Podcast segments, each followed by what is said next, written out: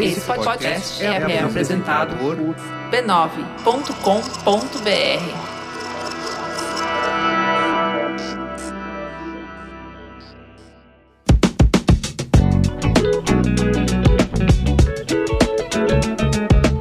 Olá, eu sou o Carlos Merigo, esse aqui é mais um Braincast Zip, formato curtinho e ligeiro aqui no feed do Braincast. Nesse episódio eu conversei com o Luciano de Eugênio, que é head de produtos de publicidade do YouTube e do Google. A conversa rolou lá no evento que o YouTube realizou aqui em São Paulo, o YouTube Brandcast, é, onde eles reúnem ali, né, é, uma série de criadores, influenciadores que fazem parte da plataforma e apresentam isso para o mercado anunciante. Eu conversei com o Luciano e pedi para ele contar um pouquinho mais de como que ele vê essa questão do YouTube dominando aí a atenção das pessoas, né, numa era de fragmentação, de como que o YouTube tá em multitelas e multiformatos. Ele mesmo falou que o custo do YouTube, né, de anúncio é o melhor custo de mídia que você pode ter para gerar negócios, enfim.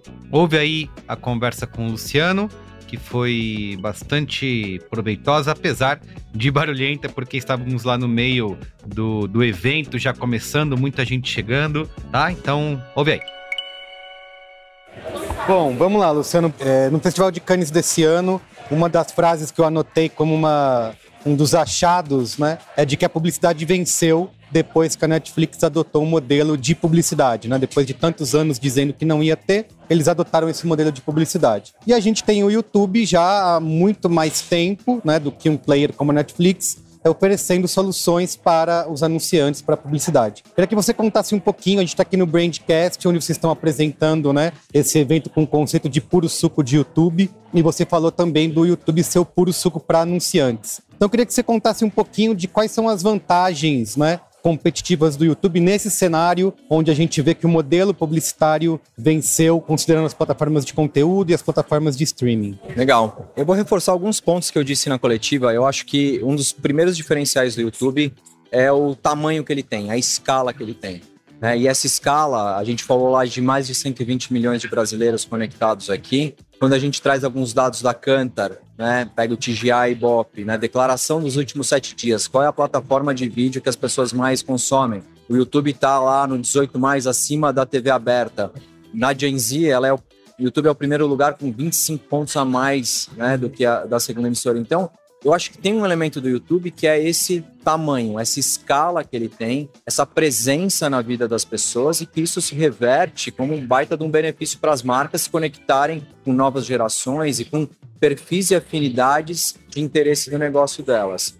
É, um outro elemento que eu trouxe, que a gente viu em algumas pesquisas aqui, o YouTube tem como característica um lugar de aprofundamento.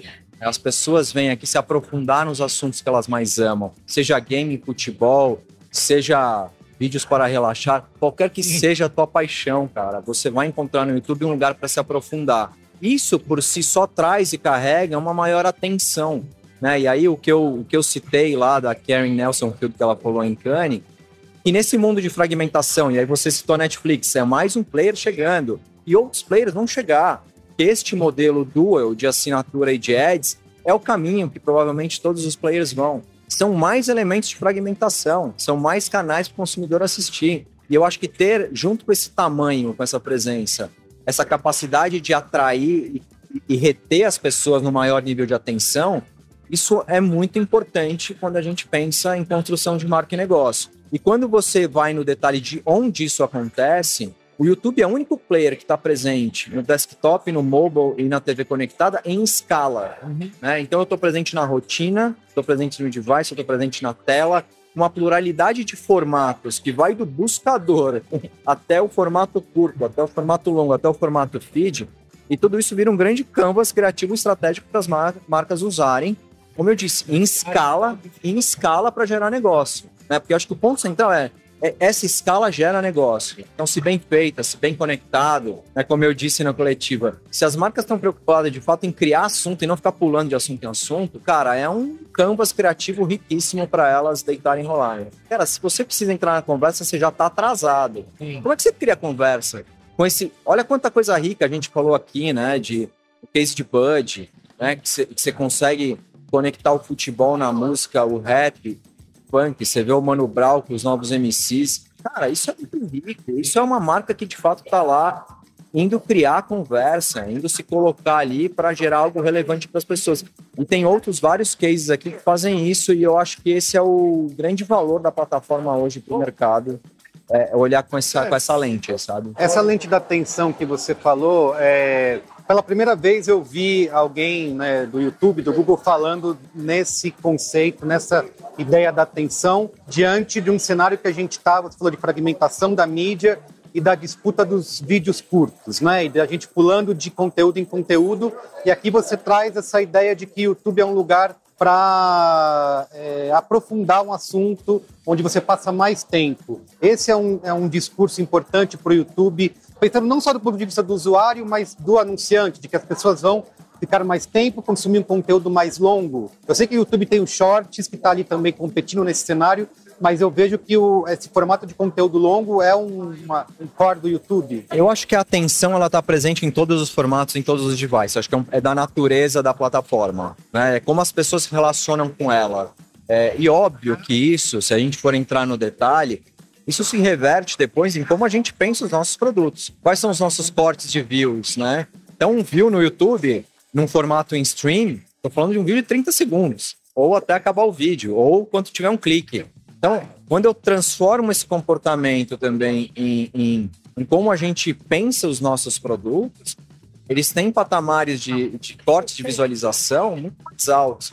Como eu falei, quando você pensa o AI, como que o AI otimiza uma campanha de alcance, uma campanha de engajamento, uma campanha. Ele está usando essa pluralidade de formatos, do curto, do in-stream, do in-feed, porque tudo isso, somado a esse comportamento do usuário que vem para a plataforma com uma maior propensão a aprofundar, a se relacionar com essas paixões, é, eu acho que é essa combinação que é muito relevante para os anunciantes. E eu acho que está aí, como eu falei, é um canvas criativo. Como é que a gente vai usar?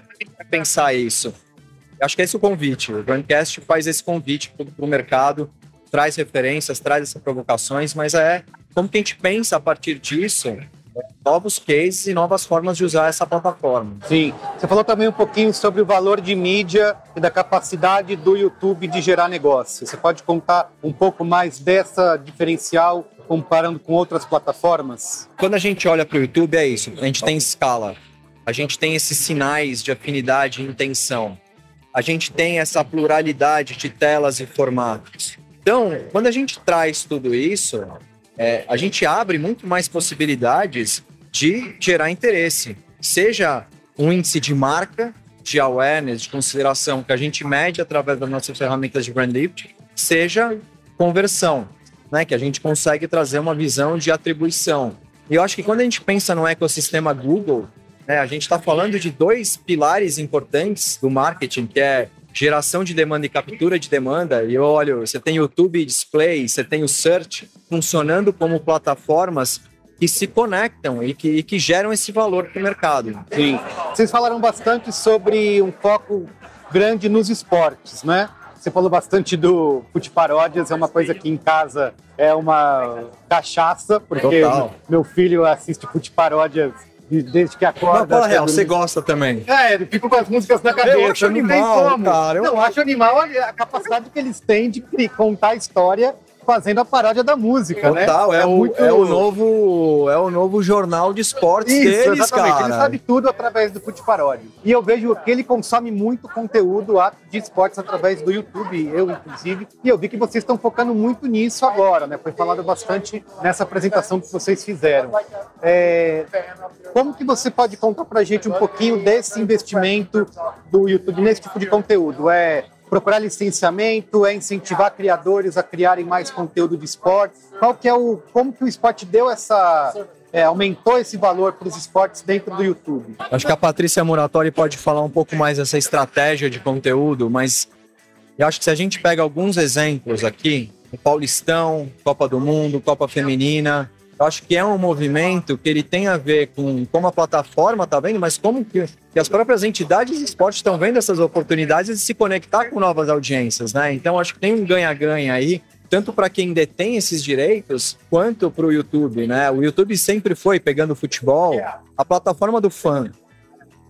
eu sempre eu brincava que o YouTube era tipo uma grande mesa de bar, né? Que tinha a paródia, tinha a piada, tinha o meme, tinha os comentários. E de uns tempos para cá, a gente trouxe os 90 minutos, né? A gente fechou esse. Quero que faltava. A gente né? fechou essa conexão com o esporte.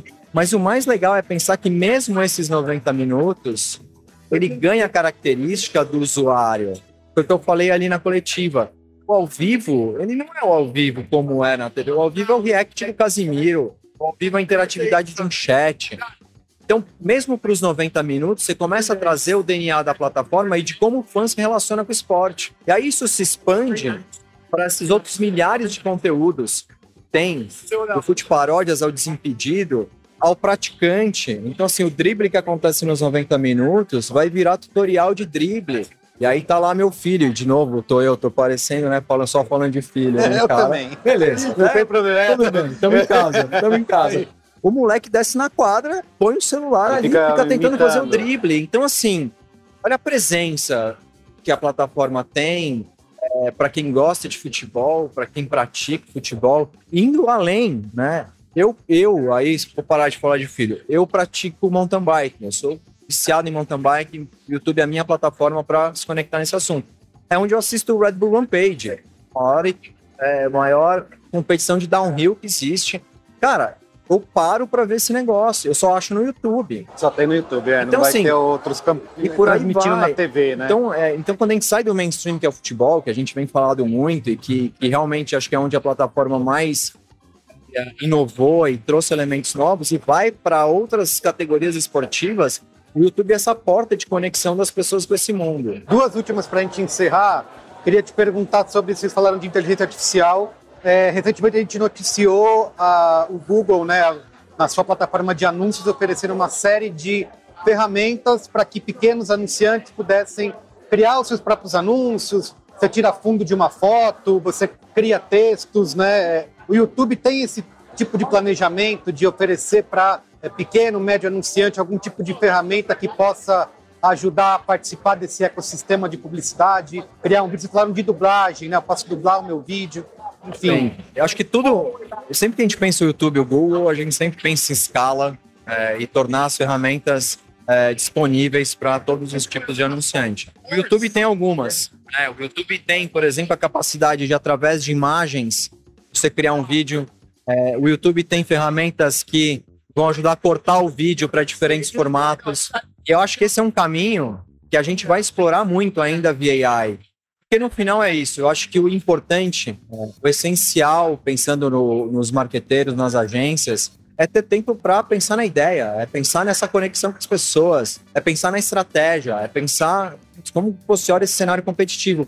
E o AI vem para facilitar esse desdobramento criativo, essa multiplicidade de peças para diferentes audiências, para pensar numa locução, para pensar em formatos. Então, o AI vem para facilitar esse meio. E isso é um caminho sem volta e que tende a crescer bastante. Legal.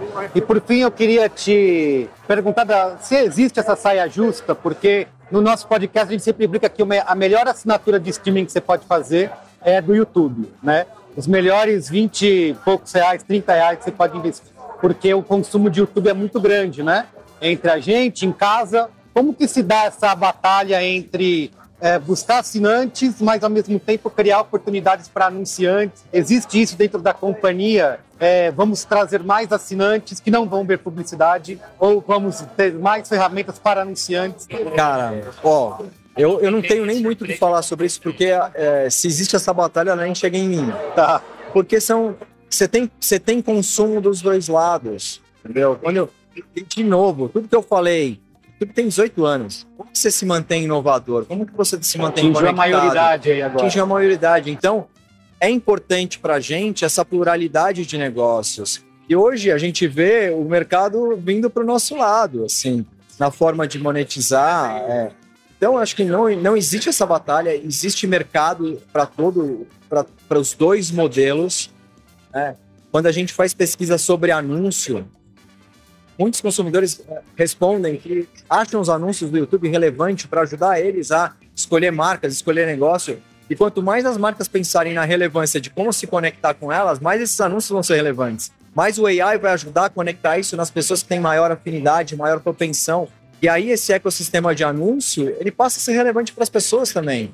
Então, eu acho que tem espaço para os dois lados. Foi o que o YouTube não passou, né? A gente tinha algumas plataformas brigando. Não, um modelo é assinante, outras, o modelo é publicidade. O YouTube é uma que já vem faz bastante tempo com os dois modelos. Eu acho né? que a gente, a gente não está correndo 100 metros, né? A Sim. gente é um maratonista nessa história. Eu acho que é, a gente conseguiu consolidar um modelo de negócio. Então, todos os movimentos que a gente faz preza pelo ecossistema. Então, shorts, como que a gente monetiza, fomenta a remuneração para os criadores de shorts. Então, assim, são, são passos muito sólidos que a gente dá em torno desse ecossistema. Então, eu acho que pensar em assinatura, pensar em ads, são, são passos sólidos que a gente dá em relação a, a pensar o que é melhor para as marcas e o que é melhor para os criadores e para os consumidores e para os usuários também. Então, a gente está sempre equilibrando essa tríade aí. Perfeito.